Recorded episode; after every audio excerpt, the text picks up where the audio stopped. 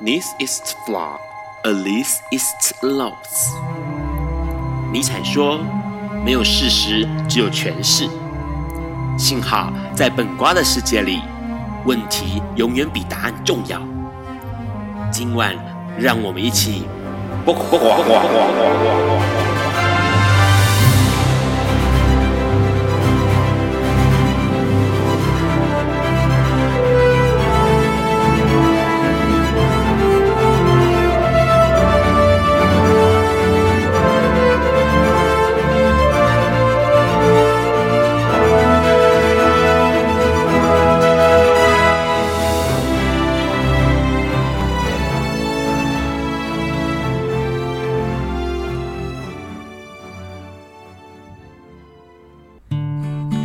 大家晚安。今天是二零一九年五月三十日，礼拜四晚上九点钟。你所收听到的是波卡笨瓜秀 Live 直播，Live 直播每天每个礼拜四的晚上九点到十点播出哦。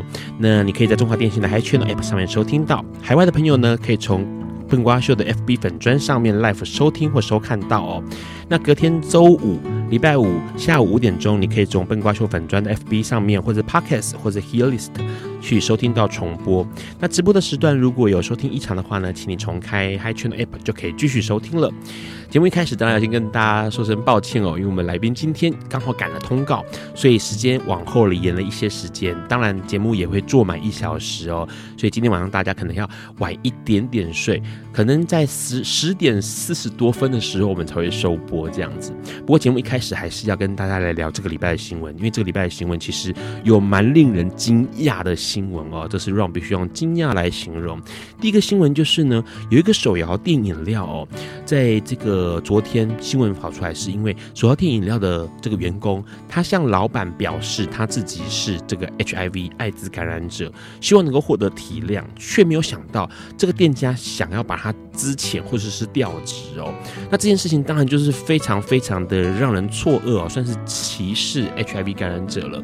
所以这个事情呢，这个员工当然也就是很不服，所以这个后来整个过程呢，新北市的地方法院哦，在审理之后也构成了这种算是就业歧视。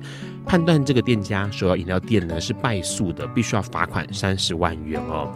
那在这边当然有许多的朋友们，也许呃自己是感染者，或者是朋友是感染者，一定要记住这个权益哦。其实，在就业职场上面，HIV 感染并不构成职场上的歧视，或者是职场上不管是调职啦，或者是这种什么呃资遣啊哦这样的条件哦，这件事情要谨记在心。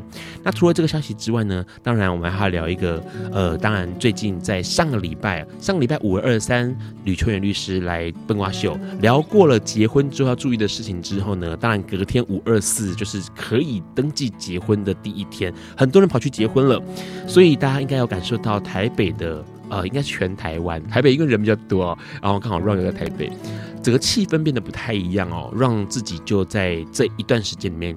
发现非常多的朋友男男手牵手上街哦，这在过去其实是相当嗯、呃，算是不容易见到的。当然后来越来越常见了啦。那但是五二四之后更明显了。那也因为这样子呢，其实就有一些反同的，或者是还没有这么个了解到这个社会气氛转变的人，就会觉得哎，好惊讶哦。像这边就有一个新闻很有意思，因为呃，在这个五二四之后，哦，大家可能就是有男男上街买东西啦，或者是都逛便利店呐，那就有一个妈妈看到了，她居然就直接对着这群这这对呃男男手牵手哦，就跟他们讲说，哦，这个怎么这样子到处乱跑哦？然后说政府机关开放同性恋结婚就这样到处跑，看得很不舒服哦。啊，这个妈妈讲完话之后你，没想到她的儿子。居然就回嘴哦啊！那个回嘴的内容是指说，呃，人家结婚关你屁事，你跟爸爸每天吵架，我才看得不舒服嘞。啊，这个消息当然就是新闻拿来提，不过。让会在这边提到这个新闻的原因，是因为表示其实政府呃决定开放了，同时也用法律的方式同意了让同志结婚，但是其实社会上的面对这件事情的态度还需要被教育，或者是还需要适应哦，所以以至于我们现在可以看到这样的新闻跑出来是，诶，身边的人对于这样突如其来的转变是难以接受，或者是还没有准备好要接受，跑出了这样的新闻来。那当然呢，其实这样的呃结婚。的消息出现之后呢，也有一些反对人士是透过用媒体的方式来表达自己的想法。这个新闻呢是在《金门时报》，金门有自己的时报哦。这个《金门时报》的头版头就直接写到了，标题是“男男配有屁用，女女配没鸟用”哦。这个标题当然双关语了。看到让看到的新闻，看到新闻的内容哦，真的觉得非常的乏力哦，去面对这样的。奇怪的声浪哦，因为那个标题当然就用双关的方式去呃，用性行为的方式来指称这样的结婚政策哦，是不好的，是不对的，是偏颇的哦。那这个消息呢，其实新闻一上路之后呢，其实人本教育基金会就相当的不满哦，包括他们还有其他团体都认为这个标题已经触犯了性防治骚扰哈，性骚扰的防治法，那也跟性别团体要发起联合的诉讼哦，因为这个标题。其实就讲明了一件事情，你在表达你的反同立场，但是你却用一种好像在挑逗或者是在引起别人的不满或者不安的情绪来做这样的新闻标题，这是相当相当要不得的哦。当然，除了这个消息之外呢，陆陆续续开始，所有的议员们在面对质询的时候呢，都拿出了同志结婚的议题或者是性平教育来做这个攻防哦。那当然，像是台北市、呃台南市、台南市国民党台南市的议员哦，卢卢坤福，他就在质疑咨询当中呢，就在问说，呃，这个家长会担心老师如果是同性恋的话，是不是有可能教出一整班的同性恋哦？那除了这个之外呢，连江县的议员，国民党连江县议员也是在这个咨询的时候表示说，我们马祖的民俗风俗很淳朴哦，那那些男男接吻呐、啊、女女接吻的这种同志典范呐、啊，哦，很糟糕，比野狗还可怕。哈，这个话其实在说的非常非常的难听。那当然，这个连江县的议员讲说，同志的行为、同志的情谊，哈，比野狗还恐怖。当然引起了这个馆长陈之汉的不爽，所以馆长陈之汉当然也开了脸书，呃，屌三字经啦啊，当然就是非常非常不满意。而且重点是，其实除了这个之外呢，还有另外的国民党议员，他是直接用这种回应的方式在脸书上回应哦。回应什么呢？他其实就提到了，也是提到了同志结婚这件事情，然后他就直接说，这个同志的这种，呃，算是回应脸书上的读者们的留言，他就写说什么“你屁股洗干净了，赶快去给人什么什么之类的”。那这些其实都是相当适当的哦，而且重点是相当相当的非常的不。得体的议员们的发言呢，可以改表现说，国民党其实对于同志结婚这个浪潮，他们其实还是有一个很大的想法，就是想尽办法，可能呃去抵制或者是在性平教育上面下手，让大家呃去呃感受到那样的不满意。那当然，其实许多人来说，台湾的同志可以结婚了，不过其他国家似乎还没有这么快。亚洲是台湾是第一个，也是唯一的一个哦，所以有许多朋友们的另外一半。是，如果是在中国的话呢，呃，就必须要告诉你一件事情，就是国台办已经表明了，两岸同婚是无解的哦，因为他们并没有这个同志结婚的这种法条在里头。那大陆实行的是一男一女的结婚夫妻的婚姻制度，所以台湾人如果假设你的另外一半是中国人的话呢，sorry 呢，可能没有办法结婚在这个时间之内。那当然，其实各国在面对同志结婚这个事情，都比较呃是。跟过去的想象不太一样，因为亚洲台湾是第一个，其他国家呢其实都还在后面哦。泰国曾经有一度差点成为亚洲首首首第一个第一个的这个同志合法国家，但是哎没有成功。然后只但是问题是已经有相当相当进步的接受。那印度呢，他们对于这个同志除罪化哦，已经在二零一八年的时候九月的时候做了裁决，所以也算是有一个进步的潜力了。那日本也是一样，日本在伴侣制度上面提供了部分的保障，对于同志的伴侣关系也有相当相当的帮助。那南韩呢，其实最近这几年也是一直不断的在跟挺同反同的声浪互相的做激烈的冲突哦，这是整个亚洲比较明显的一些变化。那当然，台湾在成为呃同志婚姻合法的国家，算是全世界哦。第二十七个合法的国家，算是相当相当快速。因为在二零零零年之前呢，全球合法的国家就只有一个。那二零零一年到二零零五年的时候有三个，二零零六年到二零一零年的时候有七个。那二零一一到二零一五的时候有十个国家啊，二零一六到二零一九的时候有六个国家，我们台湾也就是在二零一六到二零一九这六个国家当中的其中一个哦，算是全球第二十七个承认同性婚姻的国家。不过说真的，婚姻这件事情除了浪漫，除了终身依靠之外，还有很多实际上现实的考量。柴米油盐酱醋茶，今天我们的来宾要跟我们聊一下。在这个之前，我们先听这首歌，他点给大家，蔡依林《玫瑰少年》。Hello，你现在正在收听的是《不瓜笨瓜秀》Live 直播。刚刚我们先收听到了《玫瑰少年》蔡依林的歌曲哦，这首歌相当的呃，算是国际都大获好评，不管是歌曲上或者是 MV 上面哦，都相当令人惊艳的一首歌，收录在《Ugly Beauty》里头。今天来宾呢，是我们大家男神的偶像哦。不过我发现很多来宾来的时候，都会不断的检查他的脸书，然后看一下。粉那个粉专直播有多少人？因为基本上我的听众大部分都是用广播在收听，因为广播收听听说音质比较好，好很多。我们请来宾自我介绍，打个招呼吧。各位笨瓜秀的朋友，大家好，我是公民老师黄义忠。黄老师你好，是你是同志天菜，你一直都知道这件事情对不对？没有啦，那是媒体讲的。媒体，你有认识很多同志朋友？是，他们应该有私下告诉你，老师你。让我觉得很倾心吧，熟了就不会，熟了就不会了。好，因为因为为什么会这样说？因为黄老师有很厉害的身材，我们待会节目你们会聊到这件事情。然后同时呢，有很厉害的想法，很有自信的人最有魅力嘛。好，然后同时呢，基本上因为 Run 有看过黄老师莲花步的样子，然后就觉得哦，原来熟了以后就不会的这句话应该是真的。好，我们刚刚先聊一下新闻哦。刚刚其实有个几个新闻，有些带有歧视意味的，有些其实是呃让人觉得不解的。有哪个新闻是你觉得特别有想法、有感觉？其实大致上都是差不多，就是刚刚你刚刚讲金门连江的啊，嗯，金门时报。对，然后跟那个连江县议员说，同志跟看同志跟野狗一样，其实他们都是反映了一件事，就是说这个社会上啊的异性恋，特别是异性恋的男性看待同志的想象。哦，怎么说？因为我自己是异性恋男性，所以他们的心路历程我大概很清楚。嗯，其实我写在我的新书里面。哎、欸，不好意思，又要介绍一下。没问题，我们刚刚好最近出新书，我们后面整个都要去讲这个内容，因为讲到婚姻呢，很有意思。对我，我这一本不正经人生观啊，其实我里面有提到一段，就是异性恋男孩子，因为你知道在 PDD 啊，对 PDD 的男性就是 PDD 的使用者，特别在政政治版啊，他其实八卦版男性居多，百分之大概八十都是男性哦。嘿，然后这些男性呢，他们在 PDD 里面就两分，就是对两种东西他们很厌恶，一个叫厌女。女生不喜欢女生，对，就是不是女生，酸女生。只要你看到，只要那种网红不是有照片，或是啥新闻说一个哪个女生长得怎么样，他们下面就给她一路酸。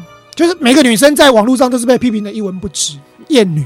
然后另外一个就是恐同，OK，只要三不五时有什么跟同志有关的新闻啊，下面你看到那个 PTT 的人一定是假假，嗯，假来假去的，刚刚假假玻璃，就是那些不断的重复这些字眼。那你我我觉得，因为他们跟我一起长大。对我在我书里面分享，就是说 PDT 的那些人，我大我大一开始有大概有 PDT，所以等于二十年来我跟着 PDT 一起长大。对，那这些人基本上就是我跟我同一类的人。那为什么他们对于这种事情很在意？你知道，异性恋的男性啊，在现实生活中得不到异性的温暖。哦，他把不到妹啦，讲难听点就是你就是个 loser，你把不到妹，所以他把不到妹的情况下，人都是这样子嘛。我我遇到挫折，那我就。一般来讲，遇到挫折比较正向是去反省，说，哎，为什么我失败？是，哎，为什么我把不到妹？我要去想。但是有一种比较负向，就是他不去检讨他自己，他检讨别人。哦，因为你们这些女生都喜欢有钱的啦。好，就是，所以他有一句话叫“买包包换包包”，他就说，所以他把这个女生不喜欢他归咎于这个女生爱慕虚荣、爱钱。是，所以他他他就，所以他会厌女。嗯，那为什么会恐同？你知道吗？因为他嫉妒，因为同志。同志太多女生朋友了，OK，嗯，然后他不爽，他就觉得说，这个女生为什么非要跟这个同性恋这么交朋友，好姐妹还一起睡，对，出去玩都住在一起，然后我要追这个女生，我怎么样都追不到，是，他他就会去嫉妒，所以他用嫉妒这个心态，所以会对，那问题是，问题是人家同性恋比你比比长得比你帅，比你有才华。比你幽默，所以女孩子喜欢他，跟他在一起啊，就是所谓的交朋友。无害啊，没有，不是不只是无害，重点是他也幽默风趣，各个就是讲话也很好笑。那你这个异男，你鲁蛇，你根本没有办法。对，所以可是问题是对异男来讲，那他要怎么去批评这个同性恋？他不能说，哎、欸，你长得丑，因为你他长得比你帅啊。你不能说你没有才华，哎、欸，他才华比你多啊。你说你没有型，人家就真的比你有型。所以他找不到一个点去批评同性恋，最后他就是从同性恋的性行为下手。好 Okay.，因为你刚交，你变态，他就只能用这个去去满足他个人在现实生活中遇到的挫折。所以你看那个那个为什么那个连江县议员说，哎，看到同志在路上好亲嘴啊，像野狗一样，他因为他觉得很不舒服，对不对？事实上，他的脸才让人家看起来不舒服。如果你没有去调资料，那个袋子，他那个脸从头到尾就让人家觉得看到他就是全身不舒服。可是，所以他在现实生活中遇到的情况是一样的。对可是他没办法，因为。两个同志在路上接吻，那个画面很唯美。而那个恶心的议员，他那个脸蛋，他长在路上本身就是一个丑陋，就是一个灾难。他没办法去强调这件事情，所以他最后就是说，哦，同性恋跟野狗一样，他就只能用这个去满足他异性恋男性的一种自我悲伤，或是自我的那种，你知道，就是那种被被孤立、被被鄙视的那种感觉。所以吃不到葡萄说葡萄酸，类似类似找不到点去骂你，到最后就只能用乱骂一通了，就是。就是我刚刚讲，就是用同性恋的性行为去包装他异性恋男性唯一可以拿出来称许的。事实上，你那一根那么小，你 你也不好意思可以剪掉。就是我我在我的书里面第一个语录，所以所以我有看到一个很有意思，我的第一个语录，他而且在网络上面，其实彭彭书上面就有这个语录，这个语录第一个就很惊人哦，就是说、嗯、这边有写到所谓的处女情结是指。不行的男人编织出来的话术，这个很有意思哎。对啊，这个这个处女情节也是跟这些异性恋沙文主义、异性恋男性的沙文主义，他是还有跟他的恐同厌女，他是绑在一起，他的心理状态是一样的。对，你知道为什么要有处女情节吗？因为你是不是从来没有经验过？因为你女孩子没有经验过性这档事，所以她遇到的第一个男人，她不管这个男人在性事是行或不行，那女生都一定觉得他最棒，对啊、然后就会夸奖他。那男性在这个过程中，他得到了这种虚荣满足。那相反的，如果这个女生已经有过性行为，那再跟你做，她就会发现哦，你那根真的很小，你真的很软。然后高下立判，就算你那一根不软，但是你的你的前戏不做不足，你粗暴，你肮脏。你又不洗澡，垃圾超咖啡系，所以所有的负面都会出现在那个男性倾向。啊，一样的道理，你不检讨你自己，你如果检讨你自己，我我们是不是在跟女发女生发生性性行为的时候，我们是不是要保持一个打理自己，把自己弄得很好，各方面前戏做足？你不嘛，你不检讨你自己嘛？所以我我所以我我才说，这个处女情节跟我刚刚讲那个异性恋男性在恐同跟厌女，他其实同一个心理状态，就是自卑。最后变成自大自的，对。呃，所以其实说真的，假如那种不是厌不是处女情节的人，然后反而是想要找那种有经验的人，真的就是有自信的耶，就是因为他很清楚啊。反而有经验的女生可能带给他更多的感觉。对，而且我们在这边想强调一点，就是说性行为这件事情，不是你那一根比大或什么比硬，不是那个意思。对。重点是它是一种，它是一场互动，它是一场情爱。对情爱就是说，它除了肉体上的满足以外，它还有心灵的层次，它是一场完整的一场心灵的想念。对我这样讲，你就会很夸张，可是那是事实。因为做爱是爱嘛，对，它是一个心灵身心合一的状态。但是，但是一般来讲，很多异性恋沙文主义的男性，他他根本不去。不去思考这些心里面的层次，然后他又，但是他又自卑嘛，所以他最后就是找一个，我刚刚讲，要么就是找处女情，找找所谓的 virgin，不然就是找年纪轻的女生，因为年纪轻的女生在这方面不教不懂，对，所以讲 UK，嗯，第一我就我有的讲 UK 够吧，就错，讲 UK 是满足你自己的自卑。很有意思的见解，而且这种小鸡鸡讲 UK 是为了满足你的小鸡鸡，因为他没得比较，所以你就是最好的。对，待会我们要跟我们今天黄老师来聊一件事情哦。当然一开始我们先聊一下关于结婚之后住这件事情，同时在这个之后我们来聊书里面他其实提到了结婚这档事情，有面包的爱情才叫负责哦。我们来聊聊婚姻这个事，在这个之前先听这首歌，这首歌是黄老师要点给大家，五月天拥抱。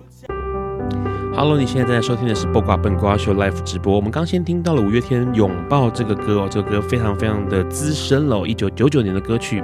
很多人会把这首歌视作是同志的代表歌曲之一哦，因为里面提到了是关于拥抱、关于爱、包于宽阔这种雌雄同体的一个概念哦，还有一个性公园的描写。那今天会邀请到黄老师来笨瓜秀，其实延续了五二四结婚的一个主题。因为上次我们不管聊到了黄呃张茂昌牧师聊到了形而上的，然后我们的吕秋远律师聊到了法律层面的。那今天要请黄老师先聊了一下关于居住这件事情，因为黄老师本身是这个呃这个漕运的发起人，同时也是居住正义协会的负责人嘛。那先聊一下，就是因为说实在话，结婚里头一个很重要，就叫同居义务。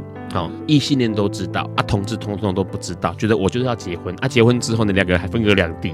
这个在上次吕老吕律师就讲到说，这个是违法的，不可以要同居义务。多数的人，包括同志在内，可能都是租屋跟跟父母同住。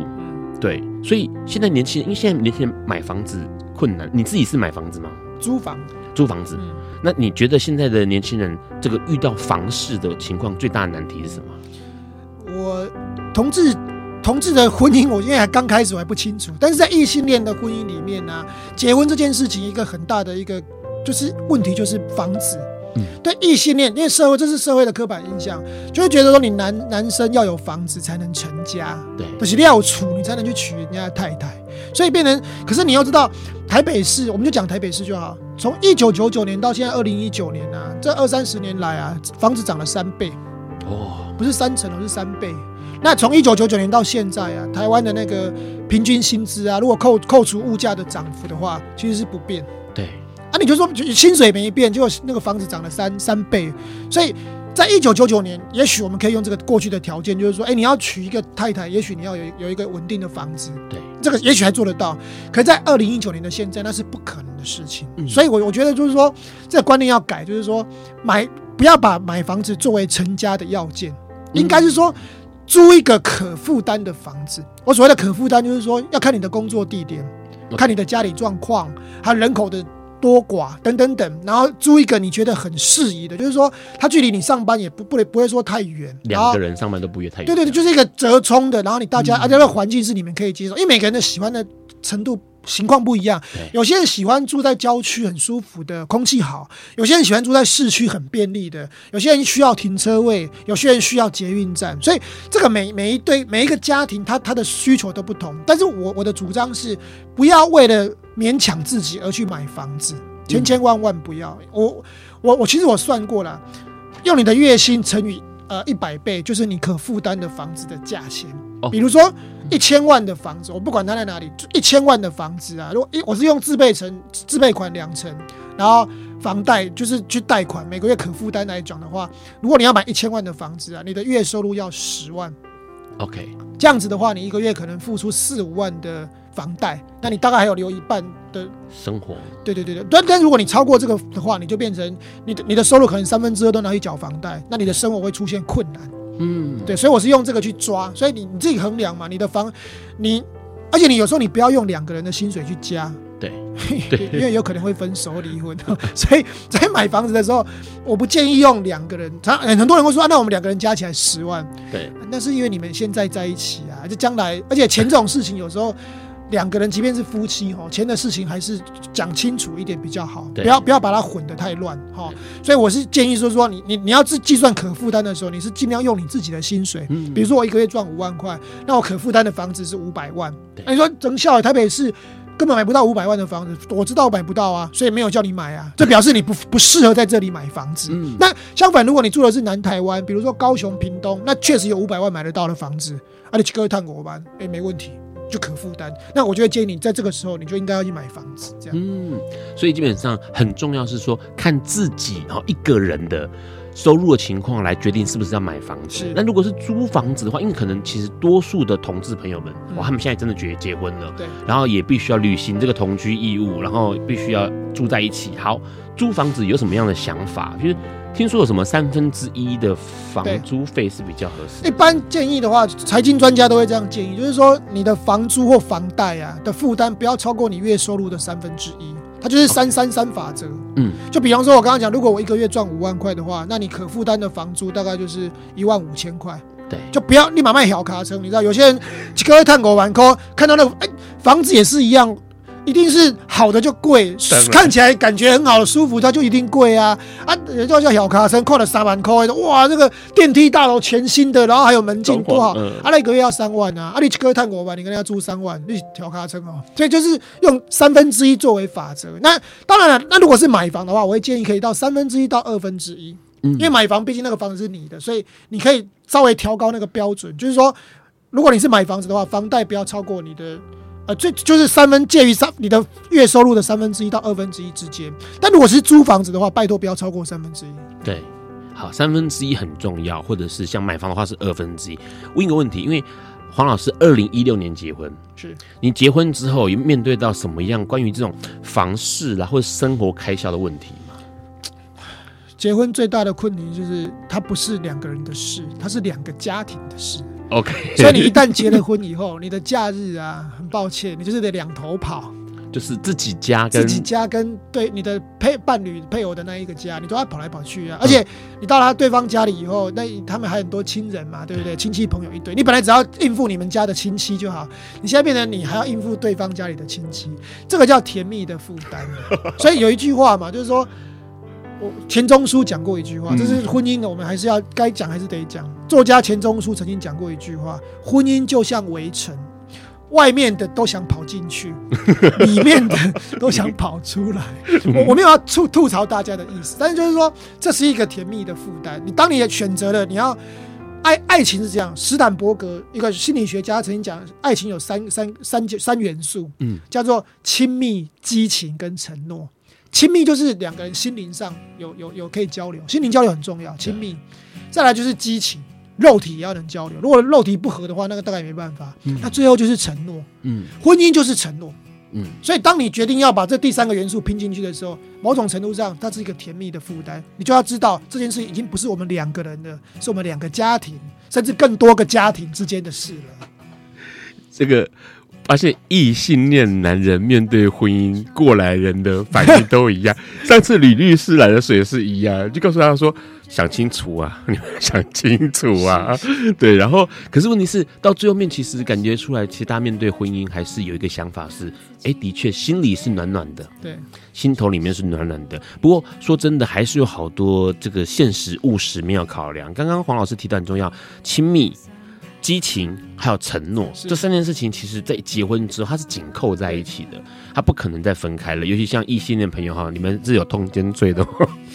同同志朋友们，上次吕老吕律师的开示之后，知道好像目前还不用太担心这个事情啊。但是呢，说真的，承诺就很重要嘛，你必须要对对方有忠贞的义务。那这个忠贞的义务，就是大家要仔细去想一想的事情了。待会我们要跟黄老师来聊他的书里头有讲到婚姻这档事哦，因为其实有一句话很重要，这让看到之后很有感觉。他说婚姻这档事有面包的爱情才叫负责。之前节目上面邀请了星光大道的戴安娜来，他跟他女朋友聊到一件事情，就是会想要给对方一个负责的肩膀。在这个之前，我们要先听张惠妹带来《彩虹》这首歌。Hello，你现在在收听的是《播瓜本瓜秀》Live 直播。刚刚先听到了张惠妹的《彩虹》这首歌，这首歌也是同志经典代表的歌曲哦。每一次的阿妹演唱会上一定会唱，然后大家就会哭成一团哦。到现在，上次二呃五月十七号落锤确定之后呢，晚上当然有很多的酒吧都邀请大家去喝酒。听说很多朋友在这个酒吧里听到这首歌就是爆哭哦，因为大家觉得说终于等到这一刻可以结婚，但是结婚。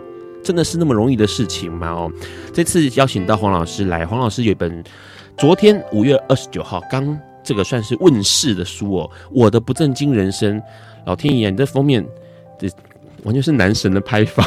这出来是很厉害，没有没有，这个这个这个很厉害，这个是验人物帮我拍的，这个是完全是男神的拍法哦。那里头讲了很很有意思，因为过去的书其实都在讲呃社会议题，对，但这本书完全不一样哦，所以其实让在看这个书的网络上看简介的时候吓一跳，想说哎呦啊怎么会是完全不同的？因为大家想说应该还是会继续聊之前黄老师在做的一些这个公共议题，没有想到这次聊的不是，而是自己内心的爱情战争哦。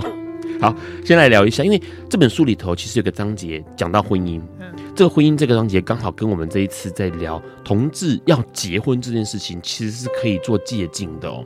那先问一下哦，其实里头提到一件事情，在婚姻里头，你一婚姻这个章节一开头就讲到一件事情，就是婚姻要面包很重要，不负责没有没有没有面包的爱情啊，是不负责任的爱情。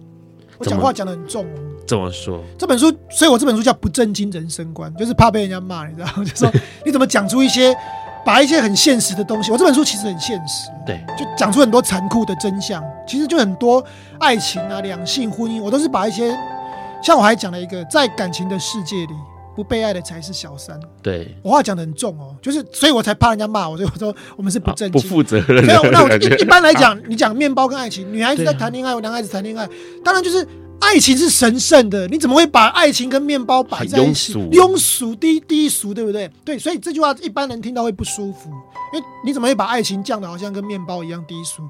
但是我是过来人，而且我们也看到很多很多那种恋爱情啊，如果是被爱冲昏了头，两个人不管男男、女女或男女都一样，两个人如果是被爱冲昏了头，然后最后就结婚啊，然后甚至还生了小孩啊。你俗话说“贫贱夫妻百事哀”，这不是假的，是真的。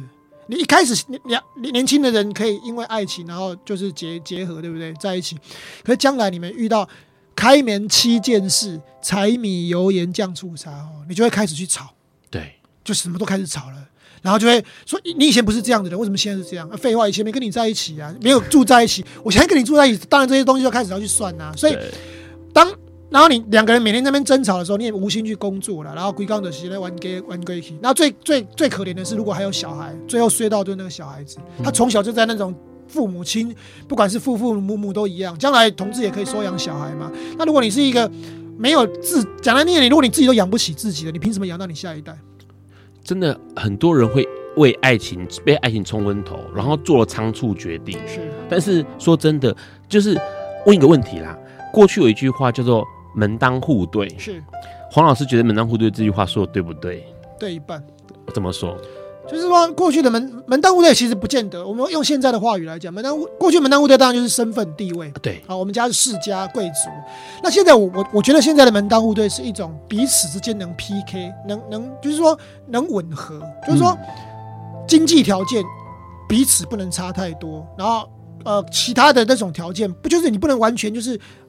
悬殊，对对，什么什么王子与什么灰姑娘的，然后什么公主，那都太浪漫，太梦幻了。那是那个只会出现在电视剧，好不好？你回到现实，你还是要去理性。然后我我这边讲一个东西，就是说，为什么面包很重要？我我我刚刚讲一开始，我我们在上一段我讲到说，呃，不见得要以买房为前提去交往，因为因为买房现在不可能。可是将心比心，你今天要娶一个人，或是嫁一个，好，我就我就我就用异性恋的讲法，我要娶一个女孩子。你知道女孩子对她的爸爸来讲是什么？她前世的情人。她爸爸从小从小小时候就把她一路拉陪到大，他是她的情人。她既然她的情人要嫁给你，耶，你你要把她的情人抢走，然后对她爸爸来讲抢走没办法，因为女儿长大总是得嫁人。可是你没有办法给她女儿一个好的生活，嗯，那为什么她爸爸要把她的情人嫁给你？他很痛苦。怎么样说都会心疼啊。所以所以才会说，对对那个爸爸来讲，那至少。这个这个男方是不是有办法给一个房子？他给房子的目的就是说，至少让他女儿将来嫁给你，不要吃苦。对，将心比心啊。所以你在这在进行结婚的时候，你要去想的就是说，我要怎么样给我的另一半一个可靠的生活，就是我们讲的肩膀。对，你要给人家肩膀啊，不是说你给他娶过来给，然后就然后就怎么样，就叫他陪你一辈子吃苦哦，吃土啦，吃苦。很很多人都有那种很梦幻的想法，想说啊，以后两个人在一起打拼啊，这当然是可以。是，可是，一开始说真的，就像刚黄老师说的，作为父母的一定会觉得这唔甘咩呢？我小孩子啊，然后去那边，然后你也没房子啊，以后是不是有可能没工作，流落街头什么的？所以你知道 PDD 有时候那些 boy and girl 版啊，就那种男女版，他们就很讨论。每次有时候女生就问说啊。就是说，嗯，他他想要结婚了哈，对象，可是就是说要求就是说，男生月月收入要五万块，会不会太过分？嗯，就是他希望他的另一半月收入要达到五万块的标准，会不会太过分？马上下面就被炮轰，五万块其实很基本、啊。PDD 那些酸民就开始骂啦，就说你这种就是什么买包包换包包的啊，又、呃、又开始说这个女生爱慕虚荣，然后不能吃苦，然后就开始去泡她，就就说那我两三万怎么办？怎么？可是对于一个女孩子来讲，一样的道理嘛，每个人谁不想追求美好的生活？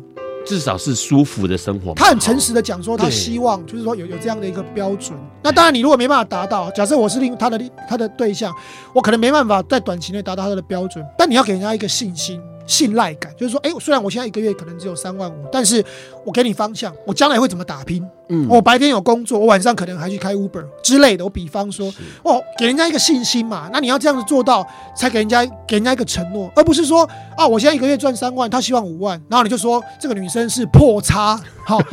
就就开始去骂人家，然后又在网络上酸人家，这是不是一个自我反省的方式啊？女生没有回说，那你可以去找五千块的，我并不反对呀、啊。所以我刚刚讲的门当户对大概是这个意思。嗯，因为其实彼此之间不要差距太大。对，因为其实说实在话，以前让很不喜欢门当户对这句话，后来发现它其实有道理在。因为如果两个人太悬殊的时候，嗯、其实后来都会出现很多怨怼哦。对，就是那个怨怼会是莫名的怨怼，就想说，哦。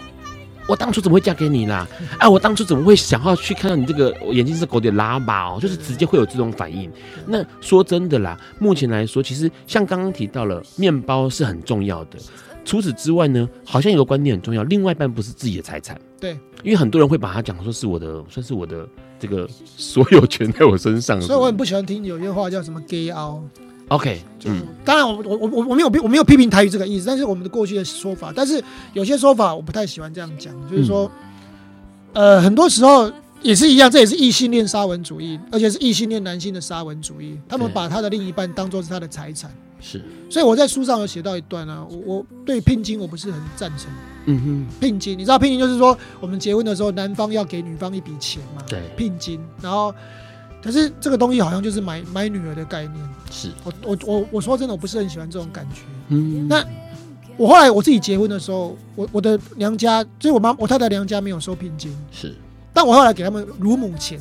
OK，乳母钱就是说感谢他妈妈从小把他养大。对，那乳母钱就是一个感谢的意思，但是不是聘金，那是不一样的概念。对，聘金就是。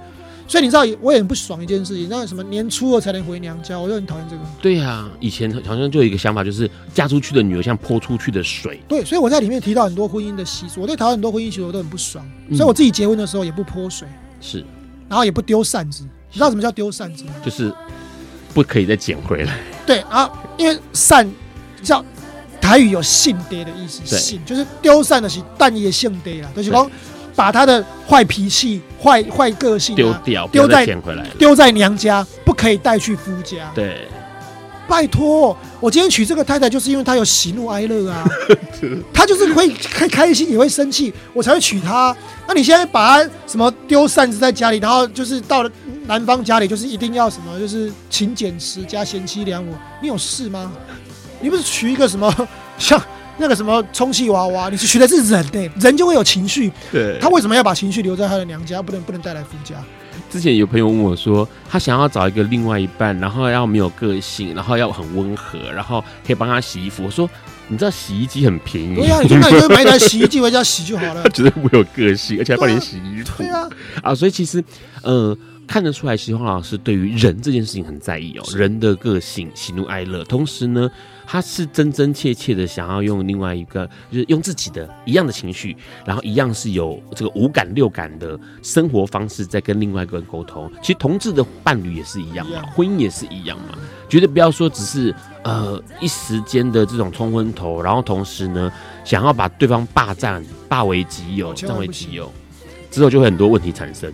恐怖情人都是这样发生，因为好像婚礼就是一场人性的试验哦。办婚礼也是很麻烦，我是过来人。怎么说？婚礼很麻烦，你知道？你知道办婚礼不但要花很多钱，而且你要联系很多事情，然后问朋友要不要来啊什么的，然后订什么场地啊，然后还有双方的家庭都要应付。对，因为你知道对方家里也意见很多，然后我们自己家里意见可能也很多，你每天光应付这件，所以我的结论是啊，台湾的婚礼搞这么复杂，它其实只是为了一件事。就是让你这一辈子结一次婚就好了。我我自己办婚礼，那筹备那半年一年的经验，我就讲说，这种事这种事一次就好，真的不要有第二次。OK，就就是这是我自己的啊。我为什么说是人性的试炼？就是说婚礼都在比排场。对呀，对呀，对呀。你知道，对异性恋婚姻来讲，我觉得同志吼真的是没事爱搞什么同婚，你知道？好了，现在这个灾难轮到你自己身上。我自己的朋友啊，很多朋友那天不是同婚过了吗？五月十七号。然后群组里面就开始东问西问，就是哎，那这一对要不要结婚啊？啊，你要问到当事人，当事人就很难回答。就哎，比方说我跟 Ron 是一对嘛，然后朋友就说，哎呀，那易中跟 Ron 你们可以结婚啦。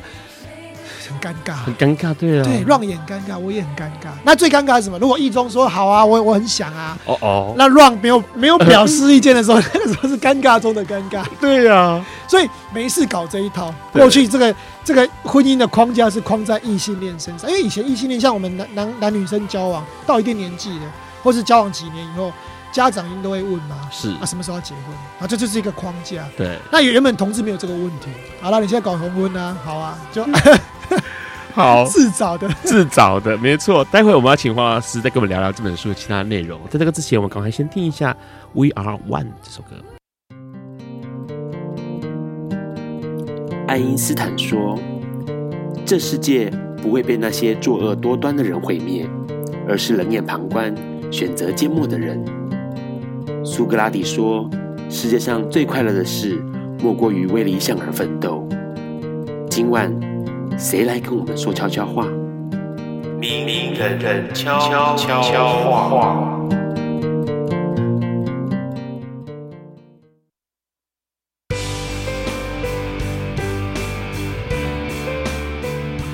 大家好，我是李刚。我总觉得人一生要浪漫，可是不可以天真。就说人要找到快乐，先要找到自己。人找不到自己，怎么找得到属于自己的快乐呢？可是找到自己也并不容易，除非有绝对天分的人，很少能在很小的时候就知道自己要什么东西。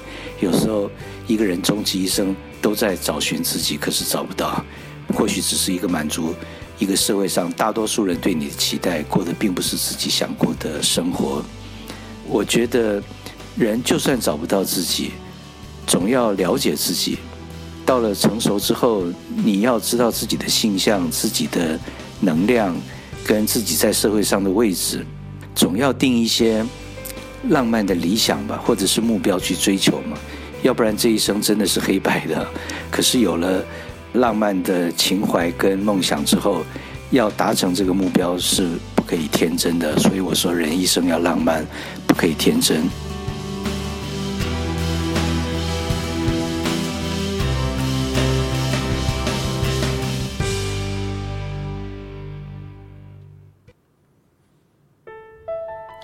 Hello，你现在在收听的是《播瓜本瓜秀》Live 直播。我们刚刚先听到了《We Are One》这首歌哦，这首歌是在同婚可以开始结婚的时候呢，一群呃算是顶尖的歌手们一起来合唱的。那这首歌里头当然讲到了对于同志身份的骄傲，同时对于同志啊、这一路走来的想象哦。刚刚其实黄老师聊到了跟婚姻有关，黄老师其实对婚姻这件事情真的是。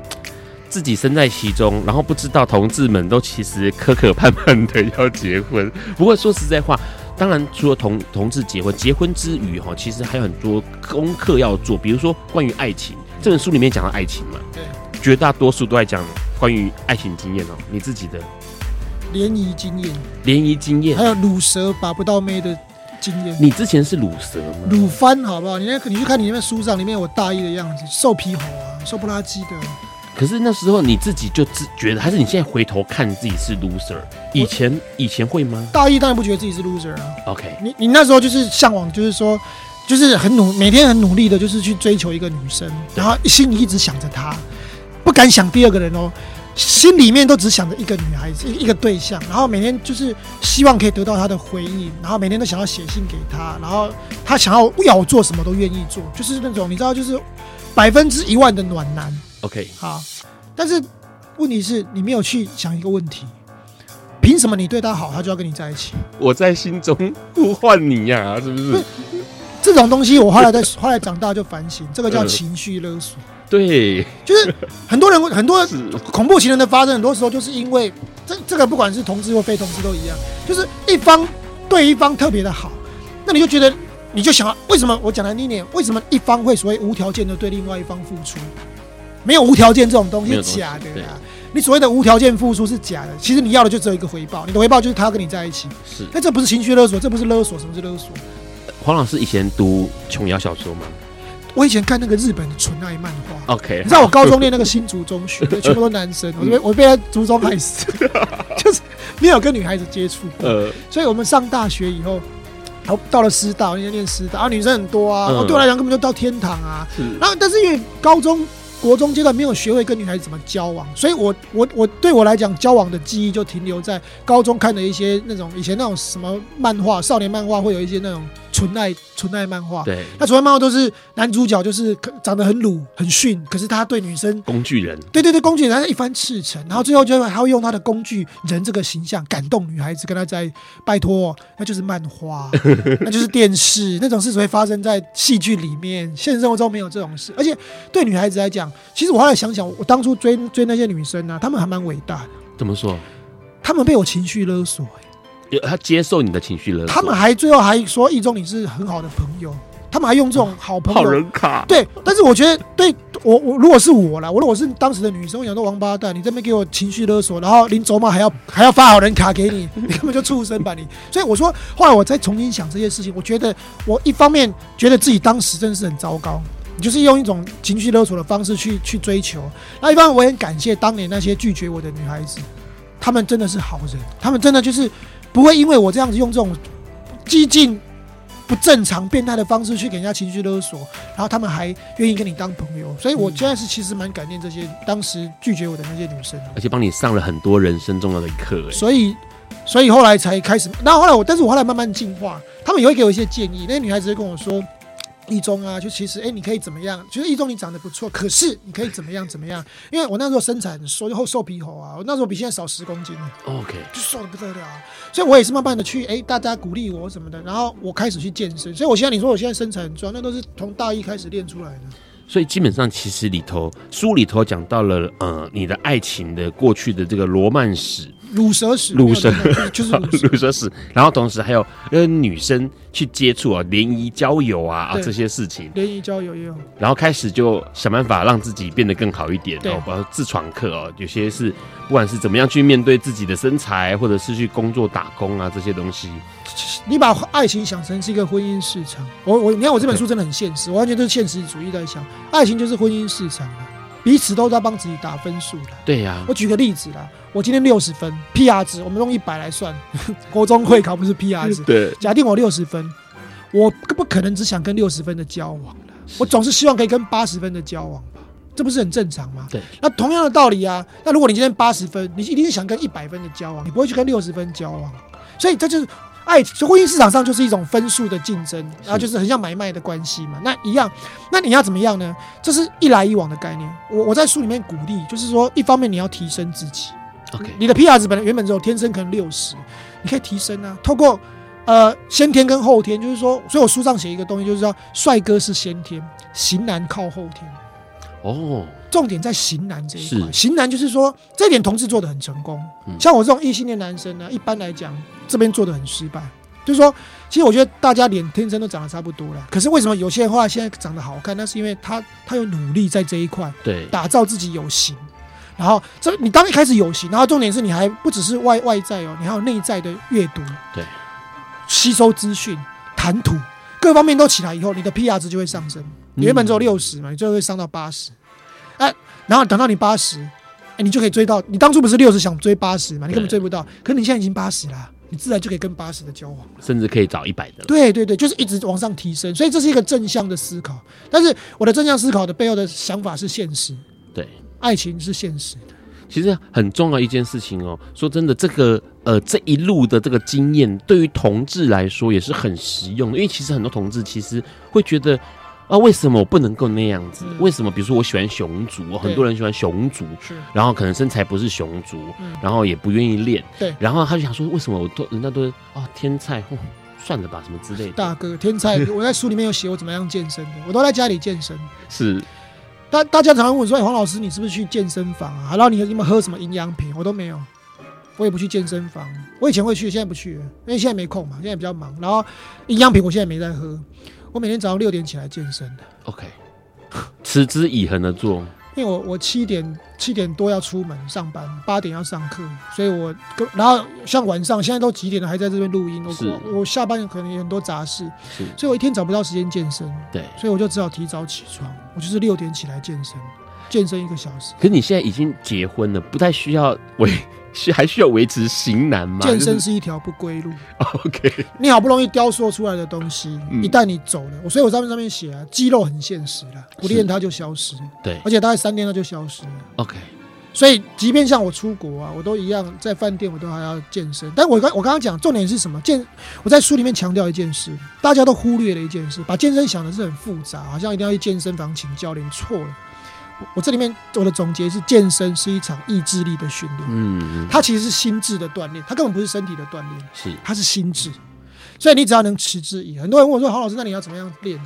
这边如果男孩子的听众，你每天在家里做两百下伏地挺身。我保证你不用半年，你身材就胸肌什么都出来。那至少重点是重点是不是今天做一次，然后两百天之后再做一次？不是，你每一天如果可以做两百下伏地挺身，再加一百个仰卧起坐，是你再怎么弱鸡或者再怎么身材怎么样的，我相信你不用半年，你身材什么都出来。前从前提是你要能每天做啊，对，这才是难的地方。对，所以才是意志的，所以我才讲是意志力的训练。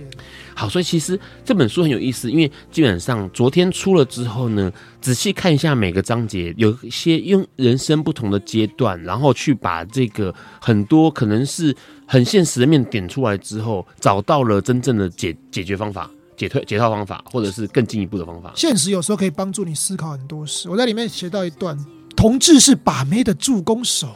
怎么 怎么说？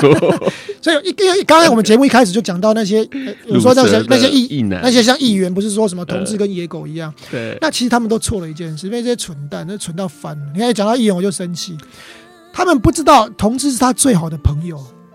你真的是很笨哎！他是同性恋呐，所以他根本不会去喜欢女生啊，根本不可能跟你。你在你在呆什么？他而且你要感谢世界上如果同性恋越多，对你越好。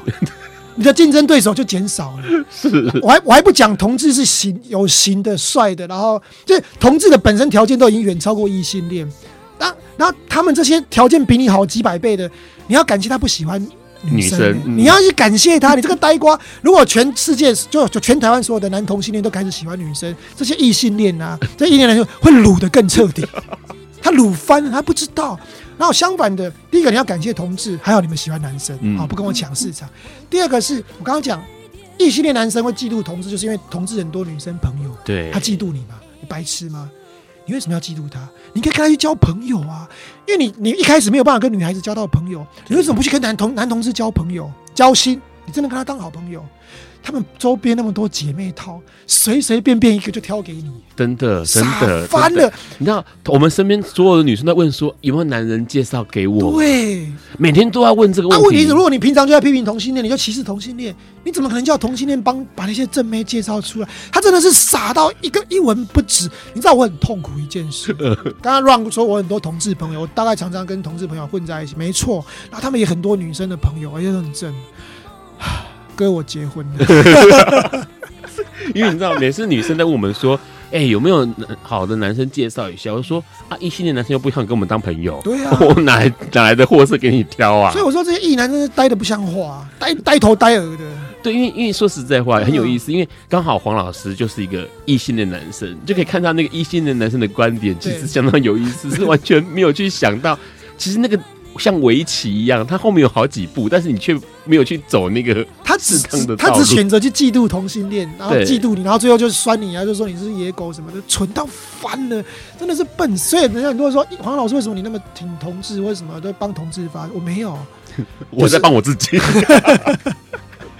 我是在帮我自己。我是可惜，我今天已经结婚了。我如果今天单身，哎、欸，我如果今天单身，我就不用写出这一本，因为我这一本书是这本我的不正经人生观，是我鲁蛇把妹单恋然后被打枪的故事。OK，我拜托，如果是现在，我现在单身，我根本无敌了，好不好？真的，我那么多同事朋友随便帮我介绍，我每每个礼拜都有，你每天晚上都有拖哦。对啊，傻死！因为。男生那个男同志都喜欢跟女生一起出去嘻嘻哈哈，然后场合又很算是很 relax，对对对，绝对不会让你尴尬。对，然后重点是你可能啊，真的是，我觉得黄老师这本书很有意思，大家应该一定要去找一下宝瓶出版出的。然后这个书在这个礼拜好像是有活动，对不对？讲一下，六月一号，六月一号晚上七点在成品松烟店有我第一场签书会。好，成品松烟店在六月一号的这个诚品松烟店会有第一场签书会。那这本书基本上现在网络上面都看得到嘛，可以预购啊，可以买啊，这些都可以做。可以买的，都可以。博客来已经可以买，可以买了哈。好，跟之前的两本书不太一样，因为前两本书都在讲公共议题，然后这本书呢，其实。是很轻松的语气耶，就是用那种呃，算是跟你在聊我的生命故事的过程去讲这些事情，包括念书的时候遇到的的感情问题啦，或者是这种朋友之间的各式各样的问题，还有出社会之后的。我就是把我过去的人生的血泪史写出来，然后但是用很诙谐轻松的方式，就是说，所以他他的标题是他一开始就讲嘛，就是说。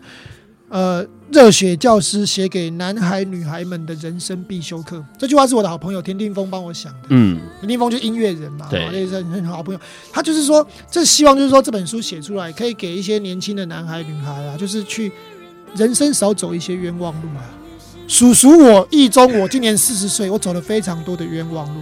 你们不要，因为你们现在都看到我现在的样子，我现在外形啊、身材，还有现在的知名度，所以你们都像我说，我我我私里面分享一件事，以前那个有个节目叫新闻哇哇哇，打给我，哎，他们要聊联谊啦，嗯，他们就说，哎，黄老师，黄老师，呃呃，请请你用那个，我知道你没有去过联谊，你也不需要，可不可以请你用公民老师的立场来帮我们评论一下联谊这件事？他是叫我站在一个专家学者的角度，我就跟那个制制制作人说，我说姐姐。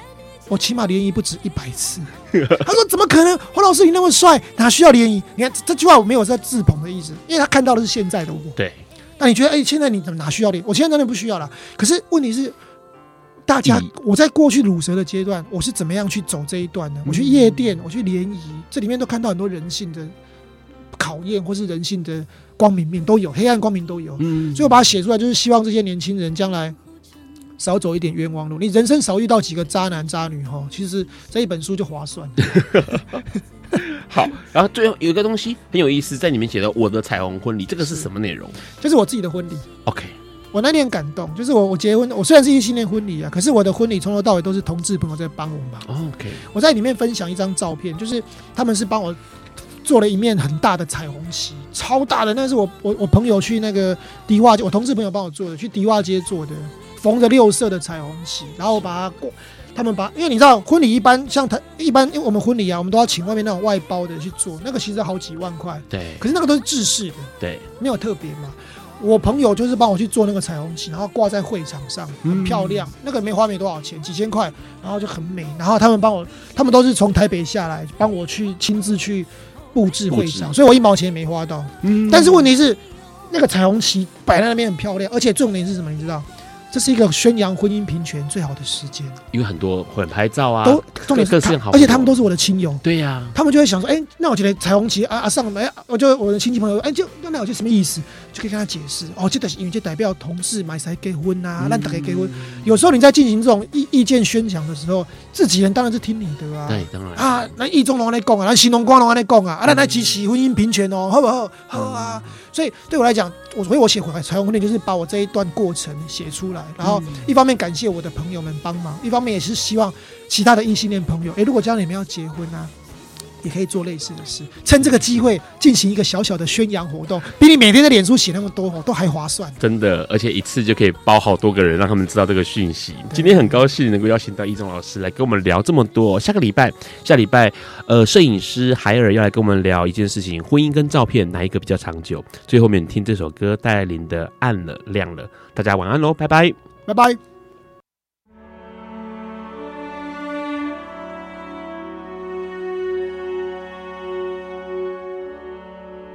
以上节目不代表本台立场，感谢路德协会与中华电信协助播出。